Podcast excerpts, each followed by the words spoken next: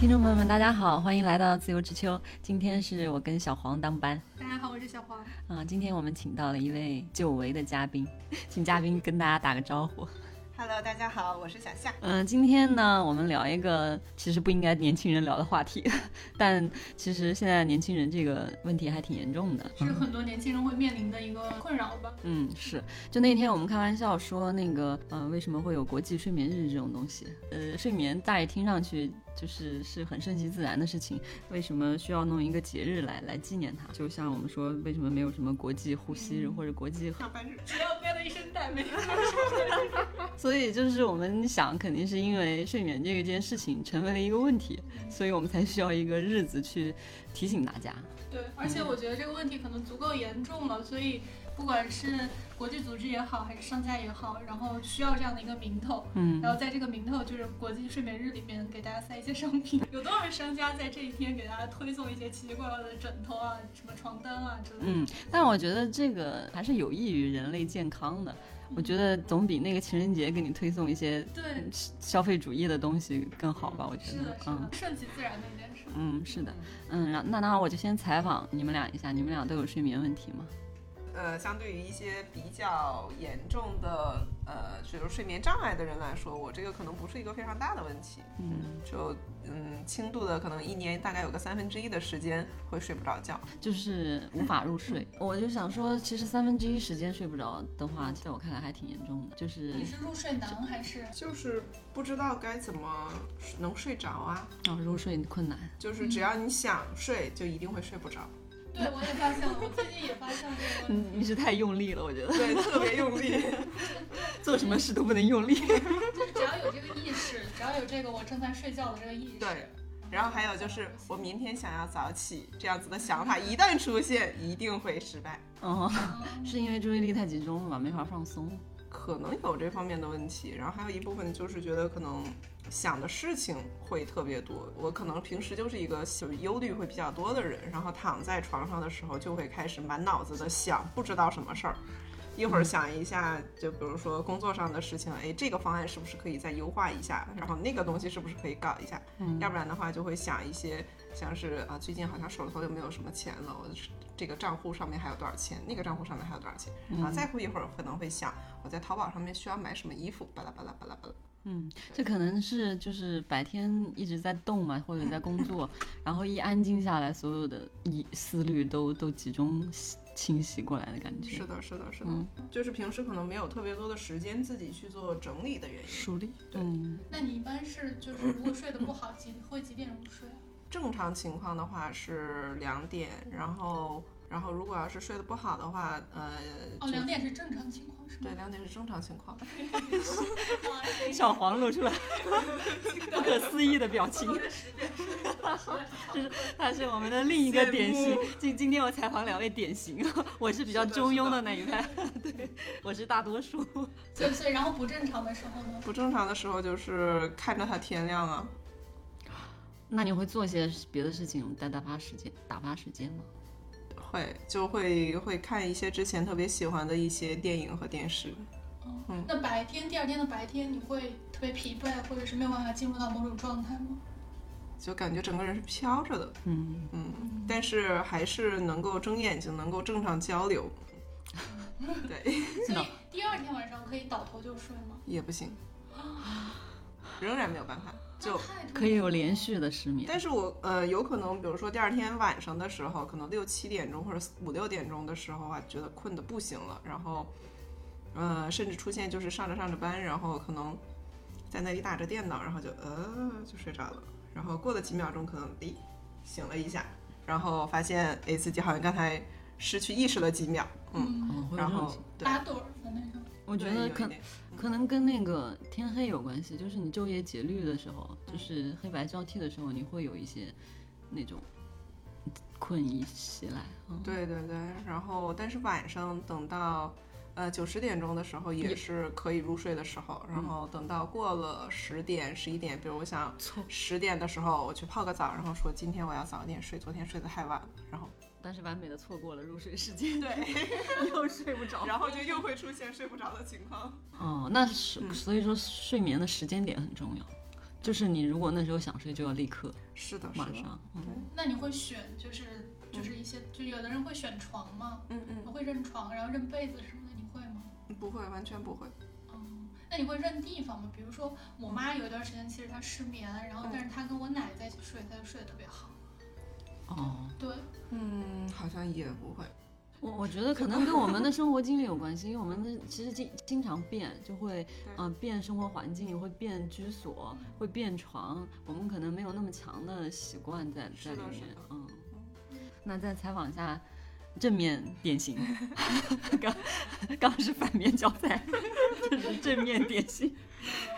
小黄的睡眠，也行，只是说可能稍微在这个上面会稍微有点幸运，嗯。就是属于那种沾枕头就会睡着的那种。嗯，对，而且我现在都已经好多了，我小时候更能睡。但其实小时候大家都能睡，对呀，嗯，小时候其实没有睡眠问题。嗯，我现在的睡眠基本上都属于效率比较高的那种睡眠，就属于比如说我一个晚上只只睡六个小时，或者只睡七个小时，但是呃深度睡眠可能会占百分之五十到六十。啊，你有在测是吧？对我之前测过一次，嗯对，然后嗯，这个就是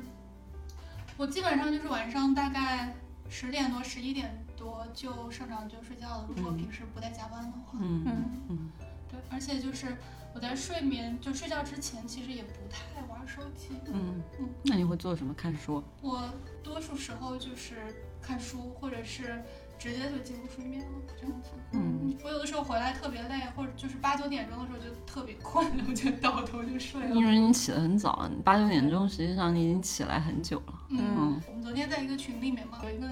朋友就说，就是我想给你打电话，然后但是发现你已经睡了，然后他是十点钟的，十点多的时候发的一个信息，然后我早上五点多六点钟回他，哈哈哈，就是已经睡了。这样子其实也会遇到一点点问题，就是你的白天太长了，对，也不会啊，会早上六点多起来，然后就是我们的时长可能都是一样的，就是清醒的时长可能是一样的，但是你可能占嗯我们夜里的时间长。你想，比如说你九点呃十点钟睡觉，然后像我这样子的，可能是晚上一点钟平均时间睡觉，那我们之间差了三个小时。然后你是早上五六点起，再往后推三三个小时，就七八点嘛。嗯，嗯，就感觉我们白天的时长应该都是差不多的。我们白天的时长短，因为。因为我们到五六点钟其实才起来，就是到天黑之前我们才起嗯来，那个大概十二个小时嘛，他已经起来十五六个小时了。嗯，那倒也是。他五六点钟天已经亮了，就就会就会导致我觉得上午漫长，因为我觉得自己好不容易能起来嘛，嗯。然后不能太浪费这个早上的时间，所以早上起来其实也会，比如说看会儿书啊，写写东西啊之类的，就是一直在动脑所以一直在动脑子，然后就觉得工作六个小时，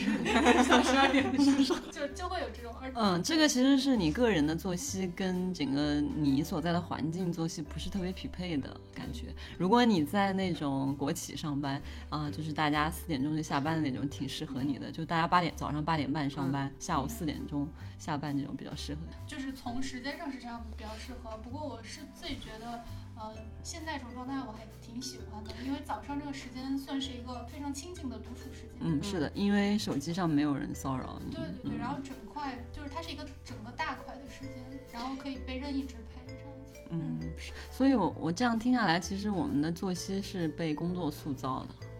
大 大部分是的是的大部分人是的，是的，嗯，是吧？如果像我们都在互联网公司，就很容易晚睡晚起。对，因为他十点十一点才上班，对呀、你如果八点多去上班的话，你到下午四五点钟就超累。我们就有那个同事，我们这个组那个比较大龄、比较高龄，就是好几个人都有孩子的，他们基本上九点之前就到公司了。他们到四五点钟的时候，脑子就已经不太转了，嗯，因为他们到的太早了，嗯。所以其实这是不是跟人一天能集中精力去做事情的关是有？这个时长是有限的，其实。对对对，嗯，就是注意力集中的做事的时长是非常有限的。嗯，感觉这个也算是一种都市病的一种吧。可能嗯，就是比如说像在家在家乡的那些朋友，他们大部分都是朝八晚四的工作，他们好像就不太有这方面的问题。而且我觉得这个可能也有点遗传，因为我在观察我的家里人，就爸爸妈妈还有奶奶，嗯，家家庭习惯，对的家庭习惯，嗯他们都是就是 我们一家就是这个元旦的时候，我爸妈不是过来到北京了嘛，嗯我，们一家早上五点多起 非常整整齐齐的起床气，一家子整整齐齐起床。然后我六点多起来，就是他这这个二十几岁的年轻人跟六十岁的中老年人毫无 那个生活代沟。对，然后我六点多起来，七点起来，我不好意思跟我妈说妈，不好意思，我睡懒觉。呃 像像你这样的年轻人跟老年人生活在一起毫无代沟的也不多见。你刚刚就说到，其实我们嗯生活方式是被这个环境塑造的嘛，嗯这些被都市剥夺睡眠的年轻人到底嗯其实背后隐藏了哪些问题我觉？得首先就你自己来说，我觉得这个社会给了人太多压力了。嗯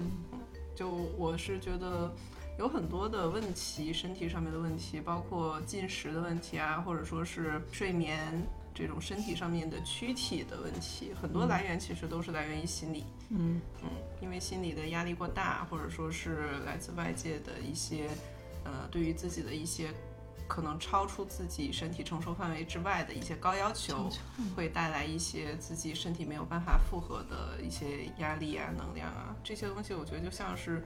灰尘一样，就是时间。呃，落得很长，然后虽然很细小、很细微，但是实际上是能够去积累积，对，累积起来，然后对一个人去产生非常大的这种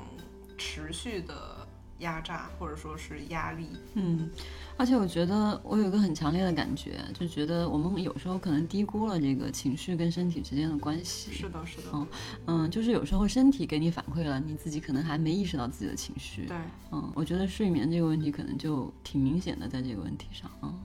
对。然后尤其是，其实我们嗯、呃就之前我还会去练瑜伽什么的，然后我觉得可能是一个比较好的去放松放松的方式。嗯，后来的话，我接触了一种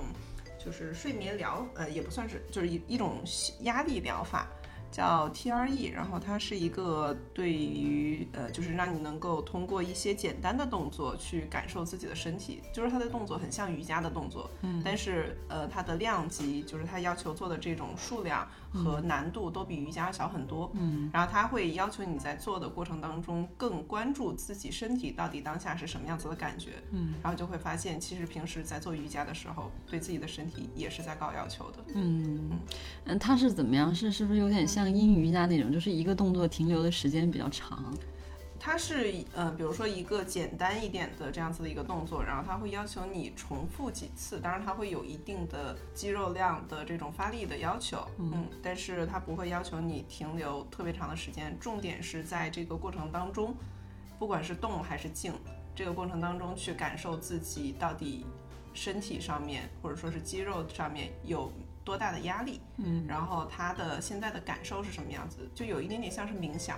哦，有点像正念。对正念的那种正念加身体上面的呃这个动作，嗯就是让你的思绪不要被你其他的那些问题打扰，关注在身体本身。我觉得它是让人更直面自己的一种方式。就很多人会觉得我可以，我能行，嗯然后其实是承担了一些可能。真的是社会，因为社会普遍大家都在承担这些压力，所以把这个 bar 给拉高了。嗯这样子的一些压力会有点超负荷，嗯然后他能够让自己关注到自己是处于一个超负荷的状态。嗯然后我觉得有点受这方面的影响，反正今年也呃就是持续的在想，我们平时的这些工作是不是就我觉得好像我还可以，比如说我平时的时候，我从呃东三环到西二旗去上班，然后其实我在地铁上面，我会早上的时间不知道为什么总是地铁上面会有座儿，然后我会坐在那里打打开电脑，大概工作个半个小时，就是我觉得是还 OK 的一个状态，但是实际上很多人会觉得哇，你这也太辛苦了。对，太拼了。对嗯嗯，实际上你意识上觉得它是 OK 的，但是身体上是承受不太能承受得了的。对因为我们可能还在试探自己的极限，就是一个牛皮筋还在不停的拉拉拉拉，你总觉得它还有空间，但我现在已经觉得不太有了。其实，对我现在也 就是你可以明显的意识到自己的精力的下降。我也是会觉得可能会明显的会有精力下降，尤其是女孩子可能会因为比如说生理期啊之类的会缺铁，就身体上可能会确实缺一些维生素，比如说维 B 啊、缺铁啊之嗯类的。所以在我觉得在我们这个年龄，可能是需要开始吃一些补剂 或者营养素，就这些东西。因为为什么呢？就那天我在反思的时候，或者我在想这件事情的时候，是因为我们平时其实摄入量很少，就是吃东西吃的本来也就很少。然后呢，吃的少，身体里面可能是会有缺东西的，然后会导致，比如说，哪怕可能一天，我刚才说我睡觉效率高，睡个六个小时或者七个小时，但是也会很非常疲倦，而且脑力不够，因为我们也都是长长期的，就是伏案工作。对对对，主要是你的精力就是，比如说你干别的那种，嗯，体力上的劳动，嗯，可能跟你坐在电脑前干七八个小时那种精力的消耗还是不太一样的啊。我我算是一个就睡眠比较中庸的吧，就是没有小夏那么嗯严重的失眠，也不像小黄这么 睡睡眠这么那个流畅，可能深度睡眠啊、呃我没有入睡的问题，但可能是深度睡眠时间比较短，嗯，所以就是早上起来的话不会不会觉得精神特别好，但就是就普通吧。嗯，所以然后一到下午四五点钟的时候，基本上精力也就释放完了，啊，所以我有时候，嗯，就像刚刚我从地铁出来，嗯，其实我还是愿意就是体力上劳动一下，啊，我觉得体力上劳动有时候反而是对我是一种补充啊，不是一种消耗，是的，是的。啊，因为一直坐在那里，我觉得这种消耗还是才是比较大的，嗯我刚刚刚你说那个体力上的劳动可能是一种补充，就想到之前我们一起去练瑜伽，就是周二的时候，其实已经上班已经还蛮累的了，然嗯是后我们会有一个比较规律的，在七点半的时候会有一个高温瑜伽，会出一出汗，然后对身体也算是一个释放。是，其实，嗯，周二去上课，我倒不觉得特别累，感觉它调用的是身体里里面不同的能量，嗯嗯，就是是嗯，所以它跟你工作的时候使用的那部分精力还是不太一样。嗯，嗯对，最近在学水彩，然后我就发现，就我最开始的时候是朋友要转给我一个画室的老师，嗯，然后要转给我他的那个画室的卡，然后我就去那个画室去试了一节，然后那个老师也很专业，然后雇了一些那个就是美院的一些呃学生啊，对什么的，他们也都画的还挺不错的，但是我就觉得。就他全程 去了之后，他先教我去挑一张我觉得比较好看的，然后就模仿着那个画，嗯。嗯，然后我就他就会时不时的过来教我这个东西怎么样？画的更好看，怎么怎么样的，但是就感觉很很商业，然后我整个过程感觉很痛苦，就嗯。他总就是他在呃说我哪里画的不好，我哪里还需要更改进，嗯对，然后很制式嘛。对，然后后来我就去了一个那个我之前呃就是学画画的一个呃一个朋友的家里，他其实平时不是教画画的，他平时嗯、呃我想想他是干嘛的。他 他是那个在清华学建筑的一个学生，然后嗯后来在那个杂志社工作，哎，然后就是本身的话，平时就在呃他自己是喜欢到处旅游，然后到处画一画，嗯，然后还会带人一起去像什么蓝内湖海去环形啊这种，哦对，就非常有生活的热爱的这种感觉。然后他跟我说的就是，你画画的时候你要就是放松，不要那么紧张，就是你画的时候是。整个是面对自己的一个这样子的一个状态，然后就在画画里面跟我讲了很多人生哲哲理，反思自己，然后感受自己这样子的一个过程。然后我就觉得，我就特别喜就是在他的课上会特别喜欢画画。嗯，就我两次去上他的课都是下班了之后，其实特别累，然后整天就是事情也很多，所以说其实去的时候心情不好，但是每次画完之后都心情很好的回家了。嗯，感觉他是嗯、呃引导你享受过程，而不是完成一个任务。对，嗯而且我觉得有的时候，嗯，对于美的这个趋同还挺相近的，就是社会上面会有这样子的一个趋势，但实际上很多时候。你不一定非要去追求那个美，你也可以去追求一些奇奇怪怪的东西，或者说是只是单纯的面对自己嗯，的一些东西。对，因为你本身像成年人去学的话，并没有很强的目的性嘛，对，嗯，就更没有必要在过程当中有那么强的目的性。是的，嗯也没有想画的很好，只是想要去享受一件事情而已。嗯或者是一种表达。对，然后如果只不过是一种表达的话，其实没有必要千篇一律的表达。是的，是的，我是觉得，如果睡觉之前的自己的心态是松弛且平静的话，那就让自己在睡觉之前去做一些可以稍微的不那么循规蹈矩的事情，嗯比嗯如说刚才说的瑜伽呀、画画之类这些东西。哎，我有点好奇，就是你们早上是被闹铃闹起来的，还是自然醒的？我现在基本上都是自然醒。嗯我是取决于我第二天早上想几点醒，然后如果要是想早一点自然醒的话，会把那个窗帘留一条缝这样子早上会有阳光进来，然后就可以自然醒。嗯，其实睡眠这个事情，嗯，我仔细想过，其实牵扯的那个，要说深了，其实牵扯的东西挺多的。就是刚刚小夏说的，他容易，他本身是一个容易思虑过度的人，就是，嗯，我我原来可能也是容易思虑过度的，就是 说的那个点就是多愁善感嘛，嗯。啊，然后嗯，但是我觉得我是对这个事情是先意识到了，然后我可能是进行一种主观的控制的，啊，我就是严格控制不要想或者少想，嗯，当然我觉得是有一部分损失的，因为就是我必须强行关闭自己的一部分那种感觉通道，对，啊，就是强行关闭，因为它会干扰我很多思维，嗯嗯、呃但不得不说，关闭关闭这个感觉通道，你会损失一部分丰富性嘛。但是我觉得，嗯，在在在这个程度上，就是帮助你集中注意力或者帮助你睡眠，还是有帮助的。嗯是的，是的。嗯然后我现在也觉得，通过管理或者说是呃梳理他们呃这些想法，或者说是那个呃这些事情，其实对于整个的思虑过度的这种问题，还是有比较好的缓解的。我最近在去记一个呃叫子弹笔记嗯 （bullet journal），它很有名。啊，是吗？其实就会有点像手账，虽然我现在还没有非常搞清楚它和手账之间的区别。嗯，但是 bullet journal 的话，它就是用自己比较能够接受的方式去把自己，呃，至少一段时间内的可能全年，然后再到季度，再到月，可能周这样子一些时间维度上，然后包括自己关注的方方面面的事情，以一种自己更愿呃喜欢或者说是习惯的方式把它记录下来。嗯嗯，然后通过这样子，我现在是每周会去，每周末的时候会去做一次梳理，然后通过这样子的方式，其实想的事情你会发现，把它一件一件的列出来，它就不在脑子里面盘旋了。是的，是的，有时候写出来，它就不会一直出现在脑子里。是的，是的，就像你有时候，嗯，就是想表达一些东西的时候，你觉得脑子特别乱，那嗯这个很好的方法就是把它写下来，嗯，就是帮你非常清晰的梳理一遍。对，就我觉得自己的梳理或者说是定期的整理，就像是在整理衣柜、整理房间一样，其实是非常必要的。要不然的话，你看到可能就是一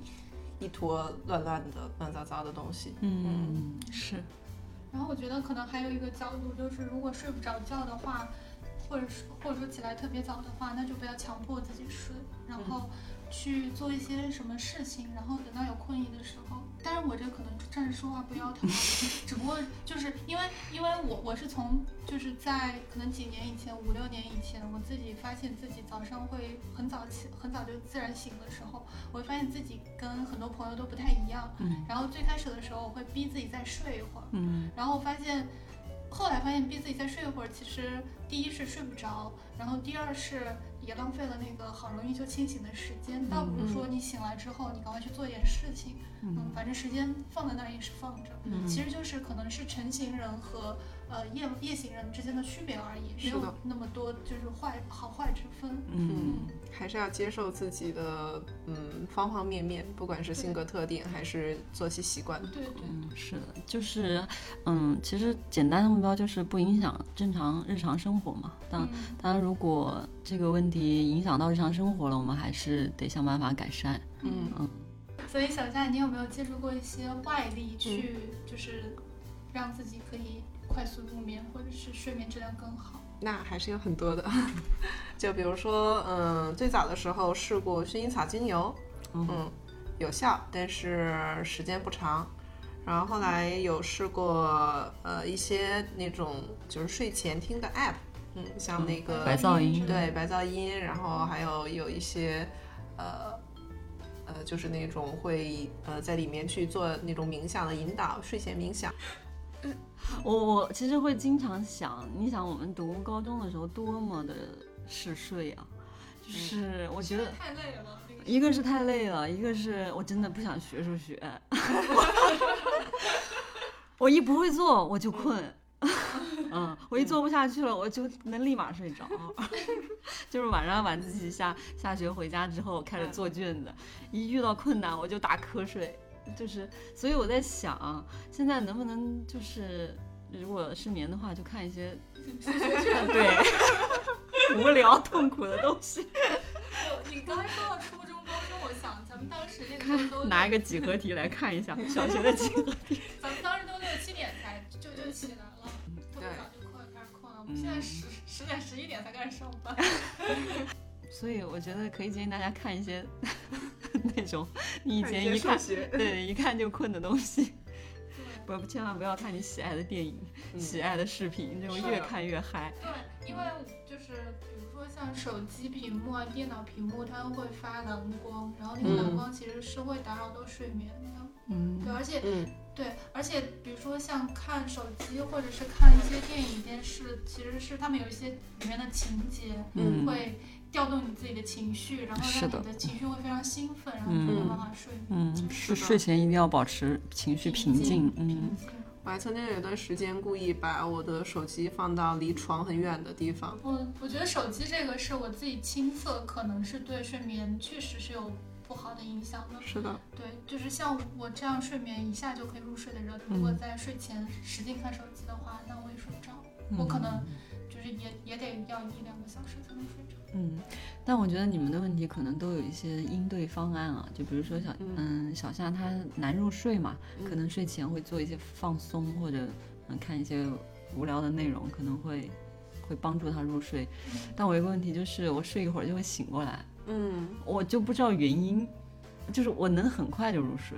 但可能睡两三个钟头我就会醒过来，对，就很浅。嗯，你一般都是几点会醒过来呢？嗯，一两点钟。两点多钟一般，因为我十二点之前睡觉，可能就睡两个小时。那醒醒过来之后还会能够继续睡着吗？嗯，有时候可以很快睡着，有时候就不太行。所以这个就是不明原因就比较难应对。嗯。哎，所以醒来的时候是因为吵，还是莫名其妙就起来了？嗯，我不知道原因，应该不是因为吵，因为我知道我睡眠很轻，我就把家里布置的。是那个不见天日，就是伸手不见五指，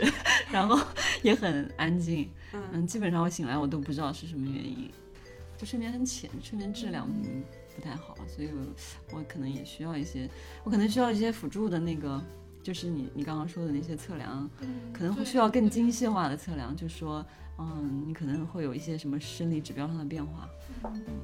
可能吧。对我刚刚还看到了一个就是睡眠效率的测试，就公式，就是你睡着的时间除以你躺在床上的时间，就是你的睡眠效率。睡眠还要效率，立马就睡不着，焦虑了。这么大压力，焦虑了，我这效率太低了，我连睡个觉效率都这么低，我还有什么脸活在这上？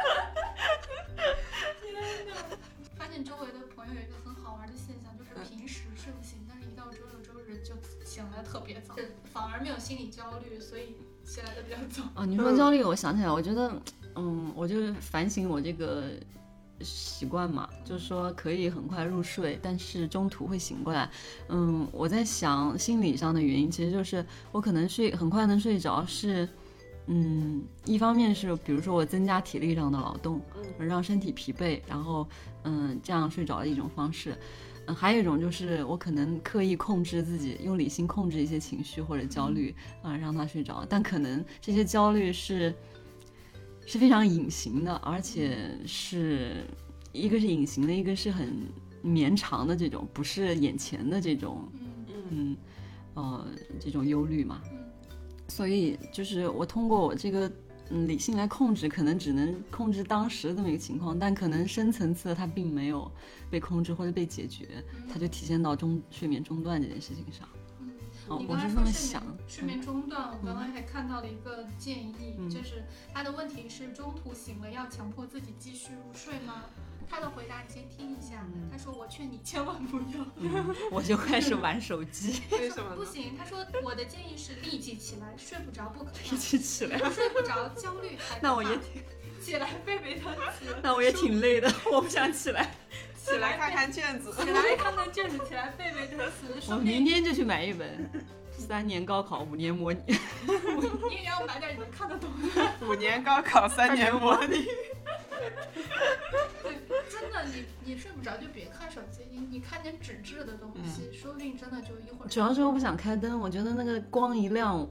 我可能又、嗯又被点燃了。他们说那个，因为刚才不是说手机或者屏幕会反射蓝光嘛？那个嗯蓝光，那个蓝光其实是会击败褪黑素，身体上的褪黑素的，所以才不会让人那么好睡。嗯然后你下次可以换一个稍微柔柔软一点的灯光，然后去看点纸质的物品。嗯，我中间吃过一段时间褪黑素，就是因为嗯睡眠中断的问题，但可能也不知道这是是安慰剂还是怎么样，其实偶尔会有用，也不是每回吃都有用。是的，嗯是的。嗯，嗯，小夏看来也是也尝同试过。道中人。褪黑素已经吃过一瓶了。嗯你它会解决帮助你解决入睡难的问题吗？开始的时候觉得还蛮有效的，但是后来我刚开始不敢吃一颗，然后我就吃半颗，感觉嗯就还好。嗯所以褪黑素是有副作用或者嗯，好像没听说有副作用，可能副作用就是依赖吧。嗯，可能就是心理上的依赖，我觉得。嗯，别的副作用好像我我没有感觉到。嗯，但我只吃过很短的时间，而而且也不是天天吃。嗯嗯，我也不是天天吃，就是有睡不着，或者说是预感到睡不着的情况，或者今天想要早点睡，我就会去吃。然后我买的那种是软糖式的，嗯我又很喜欢吃哦糖，就啊 就吃起来很快乐。但是第二天的时候就会有一种睡不醒的感觉，顿顿的那种是吗？对，顿顿的。嗯，你看小夏想的确实比较多，他会预感到今天睡不着，你还会想睡觉这个事情。睡眠也是要打分数的吗？不是。还有公式呢。嗯，就可能就是嗯嗯有睡眠问题的人才会想这件事情，嗯，他才会变得嗯不那么自然。我想到我偶尔有的时候睡不着，就会会有几首比较静安静一点的歌，然后我自己在脑海里默、默默的唱，然后慢慢的就能睡着了。这可能是一个小方法。什么什么歌？周杰伦的《安静》，嗯，你需要大脑是一个，我发现你需要就是需要大脑跟着大脑里面自己的那个路径去走，而不是说你给它设定一个你嗯这个时候要干嘛。对，我不知道我说就是这个有没有表达清楚。嗯对，就比如说有的时候，在临睡的时候，可能你的脑子里面出现了一个类似故事或者是一个什么样的画面，它非常离奇。比如说我自己在高速公路上面跑步跑过了汽车就这种画面，嗯然后你这个时候你不能觉得它离奇，你得顺着它这个故事往下想，嗯然后就才能睡着。哎，我也有这种体验哎，我我都不是故事，我是会有一些场景，就是嗯，这个东西是帮我强行离开日常现实里的那些事情，就是嗯强行离开你，你不要去想这些事情，他把你拖到一个就是嗯，我一个我觉得是从生理到这个这个思想上的一个过程，就是嗯，我容易睡不着的时候，我就强行嗯。就闭着眼睛嘛，然后闭着眼睛，我觉得我自己把眼球一直提提提提到了那个颅顶，哦对对对就一直往上提提提。嗯，因为你想离开抽离这个现实，你的思想就会好像也离开了颅顶一样，就是注意力都集中在那些不存在的一个空间里头，嗯就是强行抽离那个现实的这种意识。嗯啊，我觉得我是有意识的在做这个事情，对，就是把注意力集中在一个点上，其实就跟刚才小夏说的注意在一个不存在的东西上其实逻辑上是是一样的。嗯，是是是，我确实有这种体验。嗯，但其实冥想跟这个原理有稍微有一点点不一样不太一样。对，就冥想的话，它更多的是去关注自己的思绪。我觉得它有一个冥想里面有一个比喻非常的好，就是它呃让你想象自己是站到一条河边，然后你看着你脑海里面的思绪，就像这个河里面的浪一样，河里面的水一样，然后它一条一条的流过去。你所需要做的只是在旁边看，你不需要对他们有任何的评价和干扰。也有点像集集中注意力的感觉。嗯，他但是他不要求你集中注意力，它哦只是说你要平静的面对它，你的脑海里面的想法是实实在在发生在你脑海里面的事实。嗯，这些想法产生了就是产生了，嗯你也不用去责怪自己为什么会有一些杂念。对对对，嗯，其实很多有时候想法是，嗯，自己在在自己在跟自己打架，就是我不该有这个想法，就是 你或者我有两个想法，应该怎么办？嗯，是就是嗯的是的是可能是这个，不光是有一个想法这么简单，就是嗯。面对这个想法的时候，一些处理的一些情绪。对，尤其是在睡不着的时候，就很多我我之前反正是经常有这样子的经验，就在睡不着的时候，我会告诉自己不要乱想，嗯，对。但实际上这个时候是起到一个反作用。的。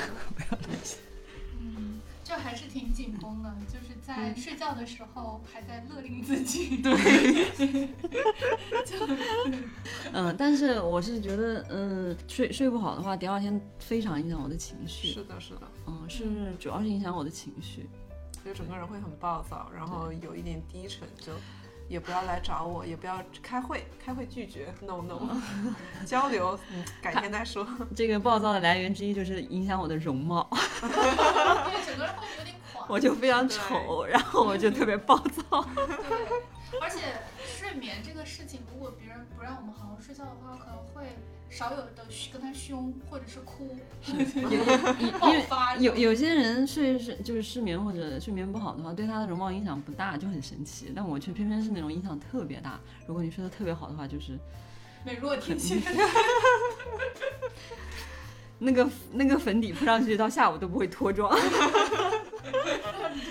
就是皮肤状态好，嗯，嗯，就很明显。是的，是的，我我觉得刚才问你们闹钟那个事情，我感觉闹钟对于就是睡觉和清醒中间的连接这一块也是起了一个特别大的作用。就有的时候闹闹铃如果是突然的一声响的话，嗯其实会让你整个起床的状态都特别不好。其实好多人不建议用这种惊醒的闹钟，对嗯，对会打乱你的那个。对，然后最好的可能是震动或者是啊，渐对对对，就是什么渐渐大强渐对渐强渐弱这种。另外就是刚刚小夏说的一个，就是把窗帘稍微打开一点，嗯，这块对于对光线的，唤醒嗯是的，嗯，其实还还有一些就是不是瑜伽啊，就是在床上的一些伸展动作，就对你起床后的那个状态也也挺有帮助的。嗯这小红书上有很多，大家可以去搜一下，嗯，就就两三个动作，很简单。嗯，就睡前其实也有那种很简单的两三个动作，拉伸跟放松的。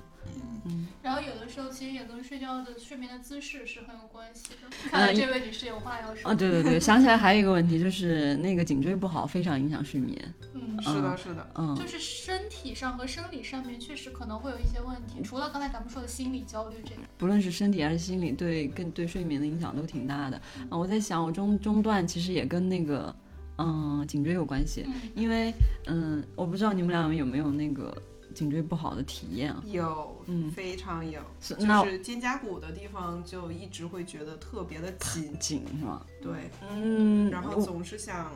把它扯开，但是又扯不开，嗯嗯，那你睡觉喜喜欢平躺着吗？平躺。哦，嗯，我那你可能不是颈椎的那个问题，可能是肩背的有点那个问题。嗯，其实我我我主要是颈椎的问题嘛，嗯，我就特别不喜欢平躺。嗯我我入睡的时候基本上是平躺的，但我可能睡两三分钟我就想翻身，嗯，我导致我特别喜欢趴着睡。我觉得可能跟我趴着睡两两个钟头，趴着睡呼吸是不是也会不太好？嗯，可能是自己被这个姿势给影影响了，醒过来了。我猜啊，嗯嗯还有一个办法就是放一个摄像头放在屋里，然后监测我，就是拍我一天那个晚上的睡眠，看看到底是不是因为姿势的问题。嗯，哎，这是个好主意，但我可能没有耐心看完八个小时的视频。你可以加快速度。我嗯，这个其实也是嗯，我想有颈椎病这个问题的，其实都我觉得应该是有类似的困扰的，就是嗯，睡眠姿势的问题肯定会影响你的睡眠，因为你只要平躺着就非常不舒服。嗯，腰疼会影响睡眠吗？也会的，嗯，但是腰其实还稍微好一些，因为平躺。嗯，因为你腰离你的这个大脑脑神经还是比较远，除非你特别疼那种，对啊对对，但是这个呢，直接连着你的脑脑神经，它它就会压迫，所以这个还是，嗯，所以一般颈椎有问题的百分之八九十腰椎都会陆陆续续的出现问题，但腰椎有问题，它很少影响颈椎，所以可能颈椎对这个睡眠影响也比较大。觉得如果颈椎确实不舒服，还是建议去看看医生。啊，是的，是的，是的，是的，看看具体的情况是怎么样，每个人情况都不一样。对，然后身体上的不适会影响到睡眠，然后我就能想到我家属，他是就是腿会有点不舒服，就嗯平时如果白天活动的话就很正常，因为注意力不在腿上，但是晚上一到安静的时候，就会很容易把注意力放在身体的某个部位，嗯然后这个时候如果腿稍微有一些不适不舒服的话，就会一直困扰他。嗯，影响睡会非常影响他睡眠。他会，他有的时候腿非常不舒服，就变着法儿的，然后会变着大小的去捶他那个腿，它不舒服是哪种？疼吗？就是有一种有一种不是很常见的病叫不宁腿，然后呢，这个就是好像也没有办法根治，然后也不是疼，只是就是有的时候会没劲儿，然后有点像麻了的那种感觉。哦，嗯，然后平时白天因为注意力不在腿上，就不会去关注到，嗯，所以他一般晚上睡觉就不是睡着了，不像咱们这样的就睡着，他一般晚上睡觉就是他会看视频，然后就晕过去。所以我们家晚上睡觉的时候，就是我经常白天因为早上然后一起来就会看到他手机还是在在放着视频，对对，然后就是他晕过去没有办法关手机，哦，这样啊，需要一个定时关闭功能。嗯，嗯，也没有关系，对，因为那个手那个声音对他不是什么太大的影响，就他只要一睡着就没关系。哦，也只要一睡着就进入深度睡眠，对对对对对对，只要一睡着就天打五雷轰都没有关系。那也挺好。对，因为我们家有猫咪嘛，然后家里养猫的朋友应该知道，猫晚上一般都特别的吵，夜猫子呀，对，特别闹，然后就是在家里面跑酷啊之类的。对，精力无处释放，对对对白天睡够了。对，然后所以我刚刚虽然说就是我的那个睡眠特别好，但是有一个东西是必备的，就是耳哇塞塞。，嗯对，我没有耳塞，我没有办法睡觉的东西。嗯，其实刚刚小夏说就是，嗯，越是想让自己睡着，越睡不着嘛。对啊，就像我我的反馈就是。你如果弄个耳塞，再弄个眼罩，感觉这个仪式感过强的话，也会影响我睡着。会有点紧张，是吧？对对对，仪式感过强不利于睡觉，朋友们。就是入睡的时候需要非常安静，如果嗯入睡的时候有稍微不安静，我可能就我也是，是吧嗯，所以耳塞是对你来说有用的。耳塞应该是从初中的时候就伴随着因为我的睡姿有问题，嗯，这都是连锁反应。所以先要矫正睡姿吗？睡姿什么矫正？姿势不对，起来重睡。我觉得这个可以当标题。对，肠肠胃就是食物，好像跟睡眠也有关嗯，是的，我发现睡前真的不能吃辣椒哎，为什么晚餐最好不要吃。辣椒，因为我觉得还是刺激肠胃的。我们就是离睡离那个睡眠睡觉的时间太近了，最好不要吃刺激性的东西。我我我我感觉还是挺明显的，我一吃辣椒就会睡不好。这个专家说，色氨酸含量相对高的食物，比如说像豆类、小米、酸奶、海产品，可以帮助入眠。色氨酸是氨基酸的一种，然后它可以在体内去变成一种褪黑素。哦，所以食物和睡眠关系比较大，因为肠胃是人类的第二个大脑。嗯，真的，嗯，我就是一吃辣椒，就因为辣本身就是不是一个味道嘛，是刺激嘛，嗯，就从你的舌头到你的肠，嗯，升糖指数太高了，它很快你的血糖就升上来，午的时候，如果你要上班，中午尽量不要吃碳水化合物。嗯，吃完就困。对，吃完就困，下午就困，就没精神。嗯，因为嗯，我想说一下，就是今天其实我们三个人，仅仅是三个人的这个群体的情况都是迥然迥异的，嗯，所以大家睡不着或者睡不好的情况，肯定也是各种各样、千姿百态的，嗯，但是嗯，我觉得睡眠是生理上的问题。嗯，它也是一个提示，就是提示我们可能更关注自己的心理或者自己的身体，嗯，就是一些微妙的变化。就像我很我很经常用最近的呃吃饭或者饮食的情况来来体察自己的情绪。就比如说我想吃垃圾食品了，我到底是嗯，我并没有什么叫不高兴的事情，或者有什么焦虑的事情，但我为什么这么想吃垃圾食品？嗯，就可能嗯身体上给你发出的一些信号，你可能要更细微或者敏感的来体会它，来做一些来做一些应对的应对的方法或者是改善吧。嗯，是的，是的，嗯。对，然后我觉得可能也要找到它的规律，比如嗯说，嗯，当你第一次遇到在一个月的某一个时候，呃状态情绪状态不太好，然后也睡不着觉，嗯，然后整个人，嗯，也特别的，比如说容易饿的时候，嗯呃，那你是需要警觉的。嗯那你第二个月、第三个月还遇到这种情况的时候，你大概就能预判到，哦，那我可能是进入到了一个什么样的区间，嗯嗯、这样的话会减少一个人焦虑。对，其实嗯，我刚刚说还有小王说的，其实也是嗯，这就是一个了解自己的过程。对，嗯，就全方位了解自己的过程。嗯，就是你可能不要抵触这种，嗯，因为问题而带给你一个了解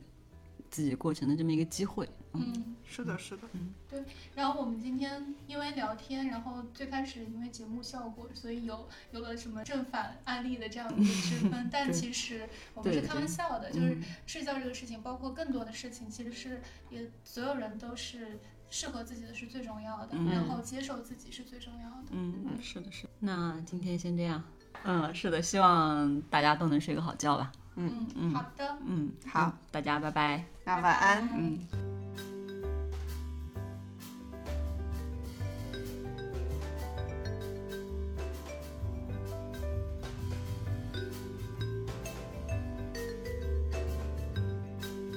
自由之秋是一档泛文化类播客节目，我们会在这里分享所见所闻、所思所想，从读书电影到美食旅行，从婚恋情感到职场成长。我们想和更多有趣的灵魂一起，以微观生活记录时代流动。